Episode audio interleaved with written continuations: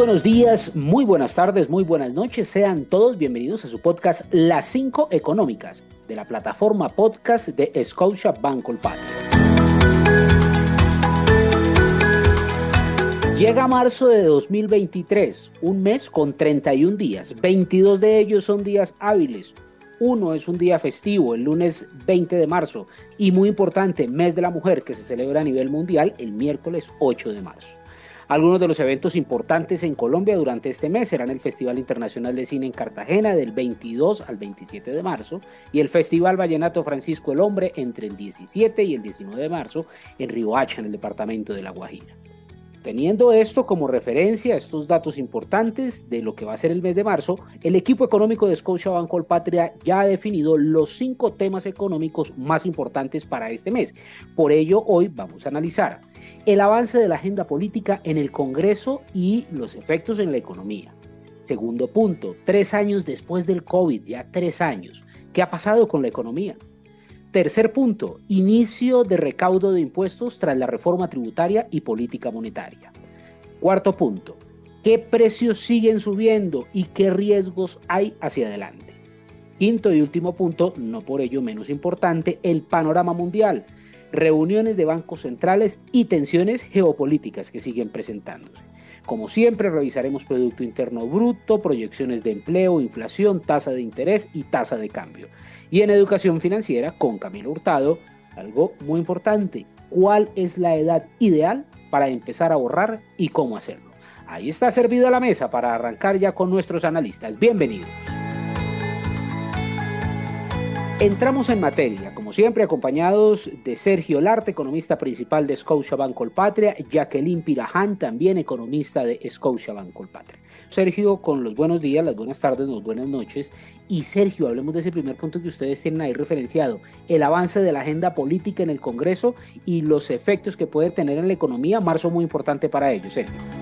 Iván, Jackie, muy buenos días, muy buenas tardes, muy buenas noches. Un saludo muy especial a todos nuestros oyentes de este podcast. Pues así como tú lo dices, la verdad es que estamos en el primer año de la administración del presidente Petro y normalmente el primer año es el año donde se tiene más popularidad y por eso es un año abultado en reformas. De hecho, nos han dicho que son bien ambiciosas y quieren pasar hasta 16 reformas este año. El mes pasado nos presentaron la adición presupuestal porque tenemos más dinero por la reforma tributaria del año pasado, entonces eh, nos tenían que decir cómo se iba a gastar. Tenemos el Plan Nacional de Desarrollo, que es como el plan de ruta del presidente Petro, y tenemos algo muy importante que es la primera gran reforma de este año, que es la propuesta sobre reforma a la salud.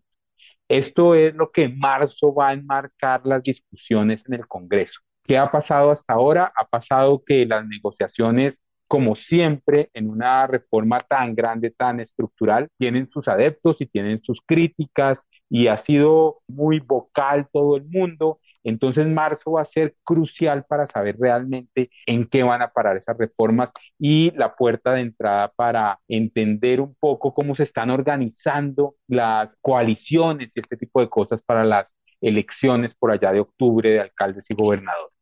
Esto lo que hace es que los mercados lo tomen con un poco de cautela, porque no se entiende bien todavía qué tan estructurales o cómo vamos a cambiar las reglas de juego en el país, haciendo que los mercados como la tasa de cambio, las tasas de interés se vean muy afectados. Por ejemplo, lo que vimos el mes pasado es que cuando se presentó la reforma a la salud, la tasa de cambio se depreció muchísimo. Ya después, cuando vemos que hay una cantidad de negociaciones en el Congreso, entonces los mercados se vuelven y se tranquilizan y hemos visto algo de mejora, digamos, en la volatilidad de los mercados, pero a eso vamos a estar jugando todo este tiempo. Tenemos que estar muy pendientes porque eso nos va a dar una señal de qué tan volátiles son los mercados internacionales y qué tanto tenemos que esperar cambios estructurales en la economía colombiana.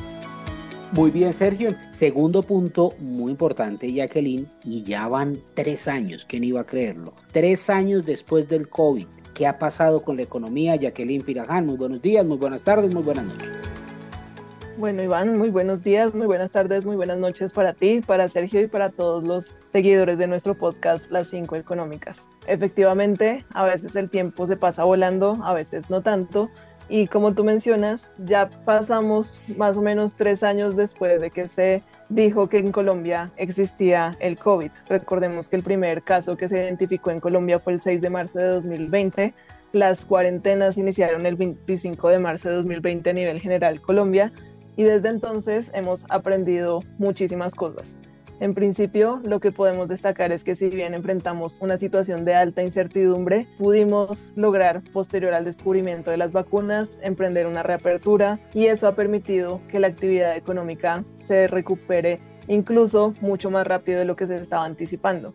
Y en este orden de ideas es favorable ver que a pesar de que tuvimos un choque históricamente alto en nuestra actividad económica, que finalmente pues ya podemos ver que Colombia salió adelante y estamos hablando, digamos, de temas un poco más eh, normales que los temas que tocábamos durante la pandemia. Que es importante resaltar acá que ese buen comportamiento excedió cualquier tipo de pronóstico. De hecho, si nos paramos a un año atrás y nos preguntábamos cuánto va a crecer Colombia en 2022, seguramente la respuesta hubiese sido algo entre 5 o 6%. Lo que vimos y lo que nos reveló el DAN en su último dato de crecimiento económico es que Colombia se expandió 7.5% en 2022 y eso excedió el crecimiento por ejemplo, que vimos en el promedio de Latinoamérica, que fue más o menos del 2.8%. Ahora, ¿en qué nos estamos centrando? En ver si nuestra economía empieza a crecer con una velocidad más compatible a, sus capacidades. Sin lugar a dudas, enfrentarnos a una pandemia nos puso muy en alerta, nos mostró que la vida se puede acabar mañana y cuando enfrentamos la reapertura estuvimos, digamos, como muy dispuestos a consumir algo más de lo que consumíamos antes de la pandemia y ya hemos pasado un buen rato en ese contexto. Para este año lo que estamos esperando desde Banco del Patria es que el consumo de los hogares se empieza a desacelerar de una manera ordenada. Ya cuando nos damos cuenta que finalmente sobrevivimos a la pandemia y que ahora hay que pagar la tarjeta de crédito, eso nos hace reflexionar un poco que también debemos seguir pensando en el largo plazo y ajustar nuestro comportamiento en línea con eso. Entonces, este año, 2023, es momento de ponerse a pensar en el largo plazo, en ajustar las cuentas y que durante este año, si bien los pronósticos de crecimiento económico son relativamente bajos en tasa de crecimiento, al final nos van a mantener con niveles de actividad favorables en el absoluto, es decir, venimos creciendo mucho, vamos a seguir creciendo un poco en el margen en 2023, pero eso va a garantizar que no se recaliente la máquina, que sea más sostenible este paso de expansión que tiene la economía colombiana. Pues Jacqueline, bueno, usted nos hace un resumen muy bueno de lo que ha pasado durante estos tres años y todavía nos falta, todavía falta mucho por recorrer y este año es vital para ello. Y en el tercer punto, Sergio, empezaron los recaudos de impuestos. Ya después de esa reforma tributaria empiezan las personas naturales, las personas jurídicas a pagar. ¿Qué esperar de esto, Sergio? Acá son varios los temas. El primero es que efectivamente, sobre todo las personas jurídicas comienzan a pagar los nuevos impuestos, pero también lo que pasa es que ahorita estamos comenzando a ver los nuevos impuestos hacia las personas naturales se dan mucha gente lo que dice es, no, mire, los nuevos impuestos los pagamos es para el próximo año, para la declaración de renta que vamos a pagar en el año 2023. Eso es cierto.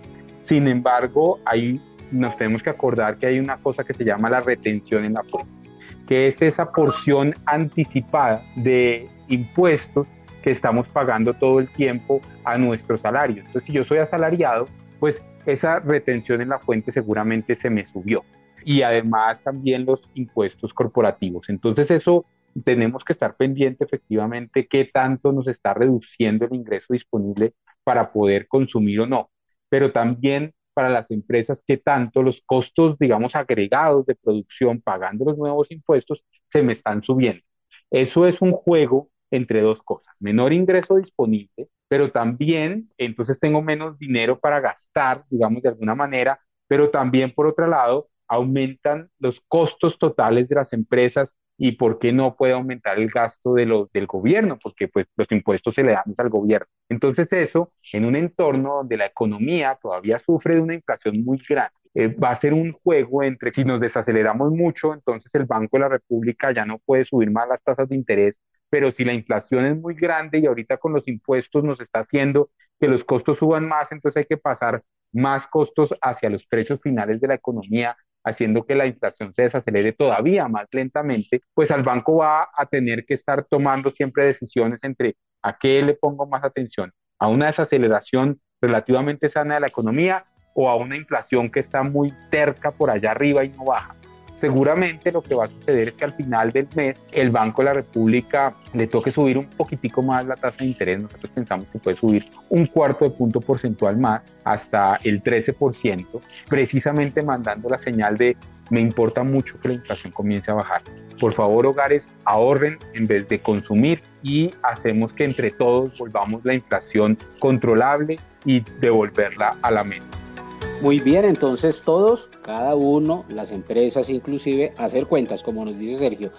Vamos con el cuarto punto, Jacqueline, vamos a hablar qué precios siguen subiendo y qué riesgos hay hacia adelante. Ahorita mismo, ya el próximo sábado, el 4 de marzo, va a haber un dato clave que va a presentar el DANE. ¿En qué consiste, Jacqueline?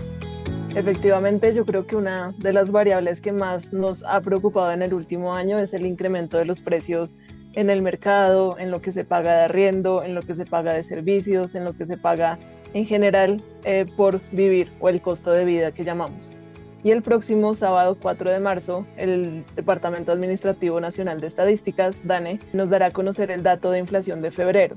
Y es bastante importante porque hay un fenómeno interesante que sucede en Colombia y es que contrario a muchos países en el mundo, nosotros no hemos alcanzado lo que se llama ese pico de inflación o ese máximo de inflación. Ya vimos, por ejemplo, el año pasado en Estados Unidos, en Europa, por ejemplo, ellos llegaron a materializar subidas en los precios a tasas altas comparadas con su historia y afortunadamente esos países eh, hacia final del año pasado tuvieron como ese pico de inflación, es decir, llegaron a ese máximo de incremento de los precios en Colombia, como decíamos, desafortunadamente no hemos llegado a ese pico de aceleración en los precios.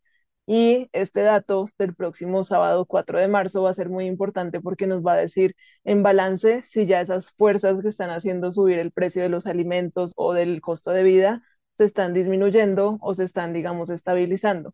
Nosotros como Scotiabank esperamos que la inflación anual tienda a crecer un poquito más frente a lo que vimos durante el mes de enero, pero ya nos está mostrando que estamos llegando como a máximos. Entonces, importante resaltar, por ejemplo, que a nivel internacional el precio de los alimentos se está estabilizando, en algunos casos cayendo. Es probable que en Colombia alcancemos a ver algo de esos efectos en el mediano plazo.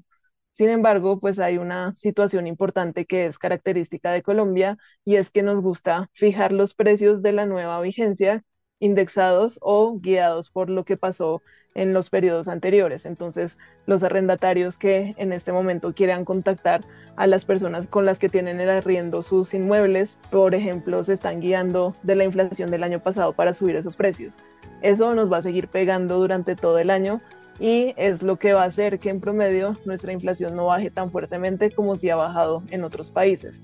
Y por otro lado, también resaltar que el hecho de haber empezado a subir los precios de la gasolina tardíamente nos está llevando a que ese pico de inflación se demore un poco más, pero nosotros creemos que este dato del mes de febrero va a ser bastante importante, es decir, la inflación de febrero que se publica en marzo, porque nos va a mostrar si esas fuerzas o no se están balanceando.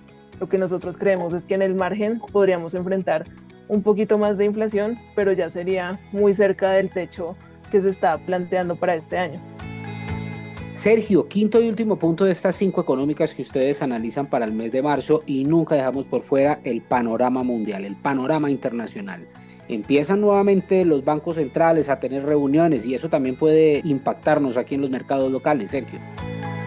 En marzo van a pasar muchas cosas. Lo que usted nos cuenta, Iván, es hay varios bancos centrales, eh, especialmente lo que sucede al principio del mes con el Banco Central de Estados Unidos, que es el banco central más grande del mundo, donde ya nos han avisado de alguna manera los miembros de la junta directiva, por decirlo de alguna manera, de allá, que van a seguir subiendo las tasas de interés, pero que ya están cerca de un techo. En este momento están en 4,75, seguramente la van a subir a 5%. Eso lo que hace es pensar que la pelea por la inflación en el mundo va ganando en términos de que ya que no pareciera, como hemos hablado en otros momentos, que la recesión del mundo se está alejando por fortuna. Entonces tenemos que seguir luchando contra una inflación que también está cerca internacionalmente, así esté bajando eh, de manera gradual.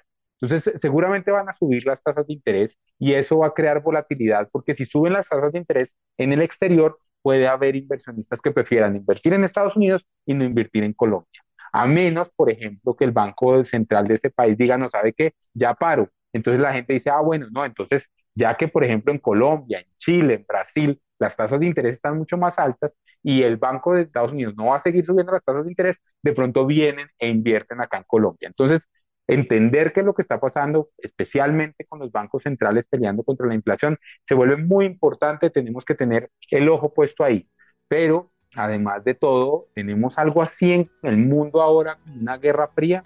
Hemos oído en varias partes esos globitos que están por todos los países, que se cree que hay espionaje, y eso también genera como un sentimiento de, eh, bueno, ¿qué va a pasar? ¿Será que estas dos potencias van a llevar el conflicto no solo a los globitos, sino también pueden llevar a extender la guerra que en este momento está de alguna manera focalizada entre Rusia y Ucrania? Y eso también seguramente nos va a generar muchas volatilidades en los activos financieros. Si la cosa se comienza a ver como apretada y vemos que el conflicto se puede escalar, pues de nuevo la gente puede estar pensando mejor guardar su plata en dólares. Pero si eso se desescala, pues de pronto pues aprovecho las tasas de interés altas que tiene un país como por ejemplo Estados Unidos y eso va a afectar definitivamente activos como por ejemplo la tasa de cambio en Colombia. Pues Sergio, Jacqueline, muchísimas gracias. Queda súper claro y este tema internacional, hombre, cada vez aprendemos más cómo todo termina tocando la economía de nuestro país. Sergio, Jacqueline, muchísimas gracias. Pasar así entonces las cinco económicas del mes de marzo. Y retornamos para hablar de algo que sabemos que hay gente que está muy pendiente, que son las proyecciones macro que se hacen de la economía. Vamos a iniciar con Jacqueline en esta oportunidad para conocer rápidamente las proyecciones de crecimiento del PIB, la variación anual. Jacqueline, ¿cuál es la proyección? Veo que han hecho una revisión. Como comentábamos más temprano en el podcast, durante el mes de febrero el DANE nos publicó el desempeño de la economía durante 2022, nos dijeron que fue el 7.5 y eso, a pesar de ser un poco por debajo de lo que estábamos esperando, sí nos demuestra que Colombia pues mantuvo una tasa de expansión bastante alta. Para 2023 estamos esperando que esa tasa de expansión se modere un poco, es decir, el carro venía muy acelerado y lo que estamos viendo para 2023 es que vamos a empezar a andar un poquito más en una velocidad moderada y revisamos nuestra proyección al 1.5% desde el anterior 2% que estábamos proyectando.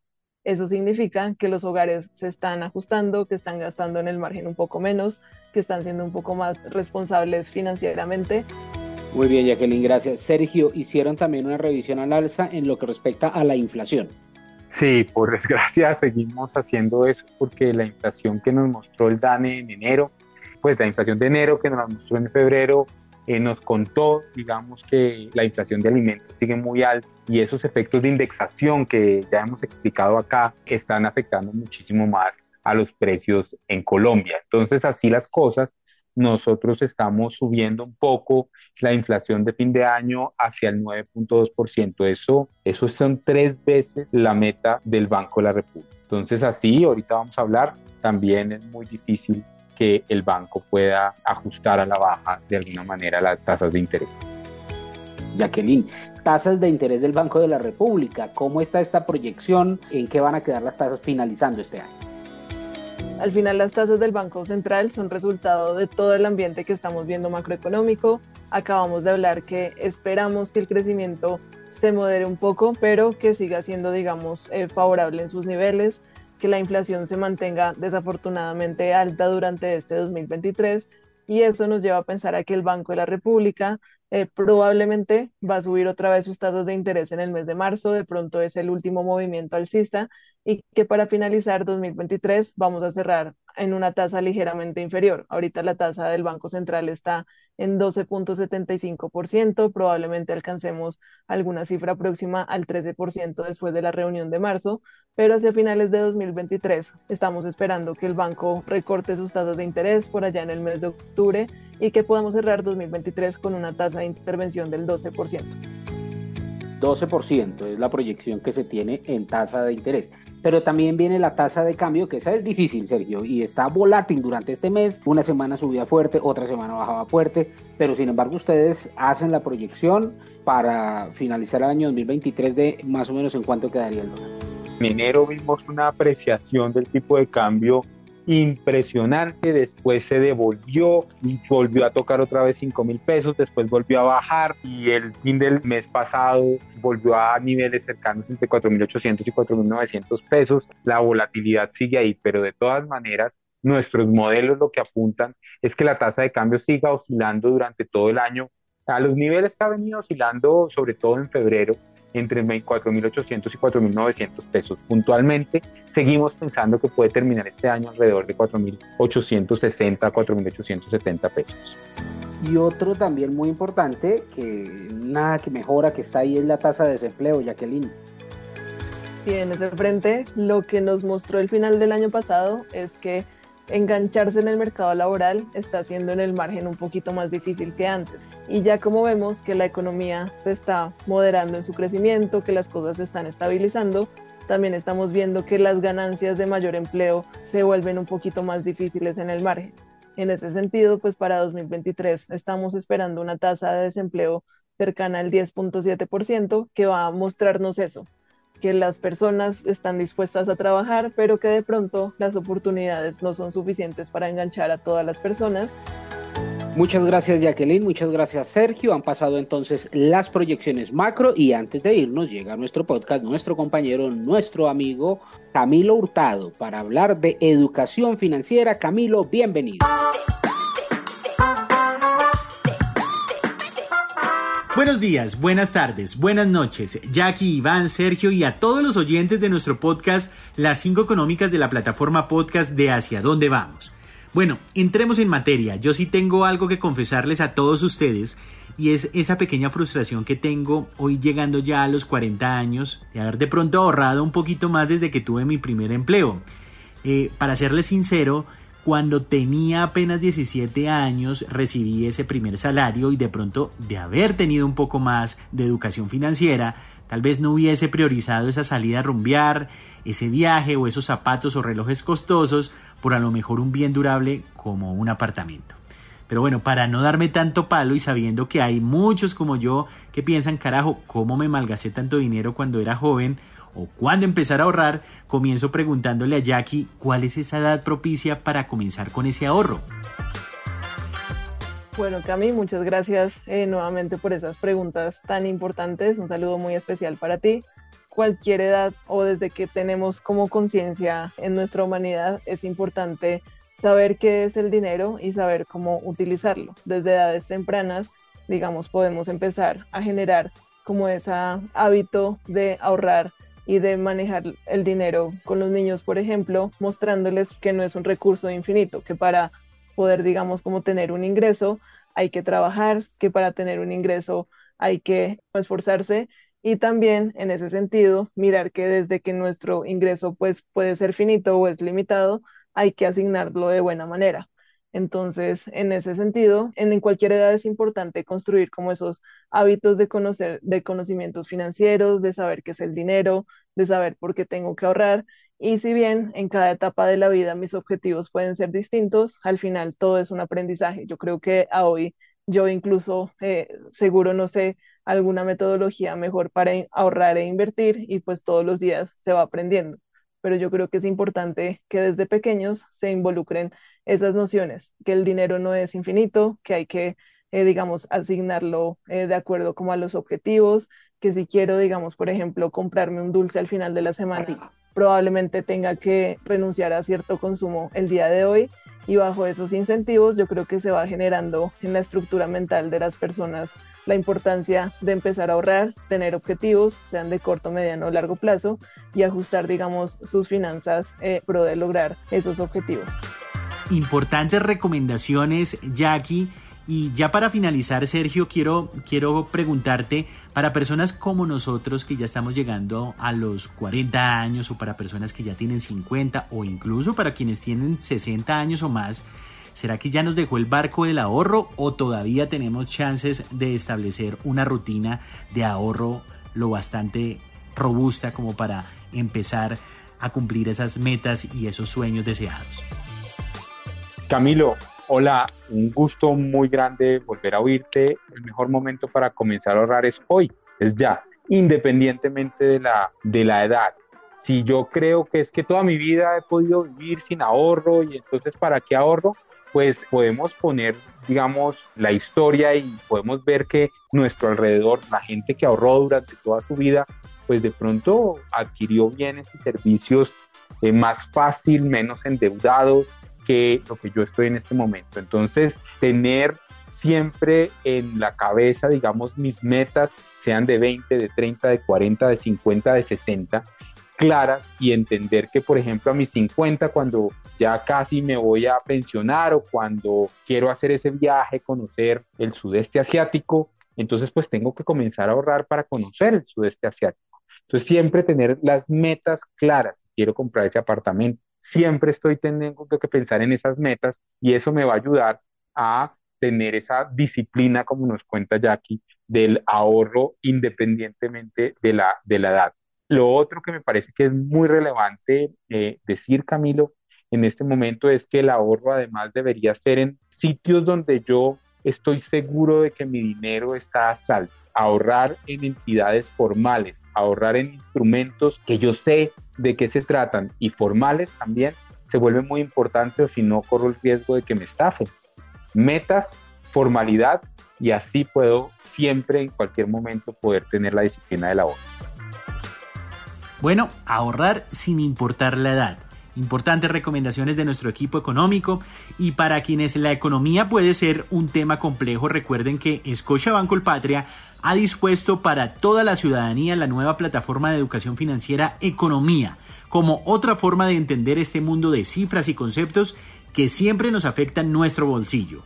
Solo deben ingresar a www.escochabancolpatria.com slash educación-medio financiera y allí encontrarán, entre otros temas, información relacionada sobre los productos y servicios que ofrecen las entidades financieras en el país, tales como cuentas de ahorro, cuentas corriente, tarjetas de crédito, libranzas y también tienen a su disposición consejos sencillos y prácticos sobre el manejo del dinero.